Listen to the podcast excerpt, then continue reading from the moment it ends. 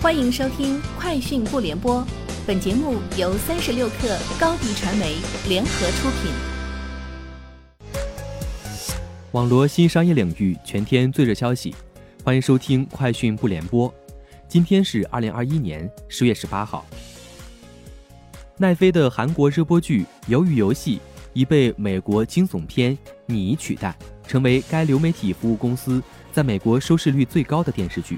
至少目前如此。据追踪平台 Flix Patrol 的数据显示，在美国排行榜上连续二十五天位居榜首的《鱿鱼游戏》，在上周六被新发布的《你》第三季挤出了榜首位置。由绯闻女孩男星佩恩·贝利格主演的《你》在周日连续第二天蝉联榜首。IDC 最新报告显示，二零二一年上半年中国 IT 安全软件市场厂商整体收入为八点九七亿美元。同比增长百分之三十六点六。数据显示，二零二一年上半年，中国软件安全网关市场份额前五分别为：阿里巴巴百分之三十二点五，腾讯百分之十二点二，中国电信百分之十点二，华为百分之五点一，F 五百分之二点四。茶饮品牌霸王茶姬在上半年连续完成超过三亿元 A 轮和 B 轮融资。A 轮融资由 XVC 和复兴联合领投，B 轮融资由从必秋实领投，XVC 跟投。两轮资金将用于品牌建设、组织力建设、茶园供应链建设、门店扩张和 IT 数字化建设。天眼查 App 显示，十月十五号，上海小米金融信息服务有限公司发生工商变更，雷军等退出公司董事，林世伟任执行董事、总经理。法定代表人由洪峰变更为林世伟。该公司成立于二零一五年七月，注册资本三千万人民币，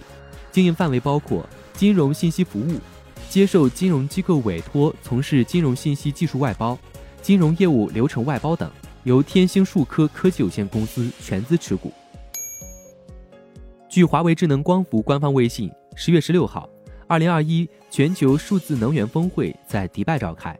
会上。华为数字能源技术有限公司与山东电力建设第三工程有限公司成功签约沙特红海新城储能项目，双方将携手助力沙特打造全球清洁能源和绿色经济中心。该项目储能规模为一千三百兆瓦时，是迄今为止全球规模最大的储能项目，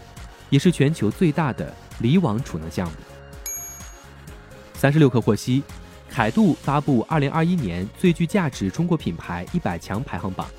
数据显示，最具价值的一百个中国品牌总价值同比增长百分之五十七，达一点五六万亿美元。腾讯升至百强榜首，品牌价值同比增长百分之八十五，达到两千八百亿美元。阿里巴巴两千零二十亿美元和茅台一千一百一十亿美元排名第二和第三名，抖音排名第八位。三百九十亿美元，和快手排名第十位，三百三十亿美元，首次进入榜单前十。日前，淘宝开始内测购物车分享新功能，将于十月二十七号正式上线。据天猫介绍，届时消费者可以一键转发自己的淘宝购物车，同时淘宝购物车有望直接分享到微信朋友圈。从多个信源了解到，目前该功能的开放团队已经在测试。微信端群聊、朋友圈等分享路径。以上就是今天节目的全部内容，明天见。高迪传媒为广大企业提供新媒体短视频代运营服务，商务合作请关注微信公众号“高迪传媒”。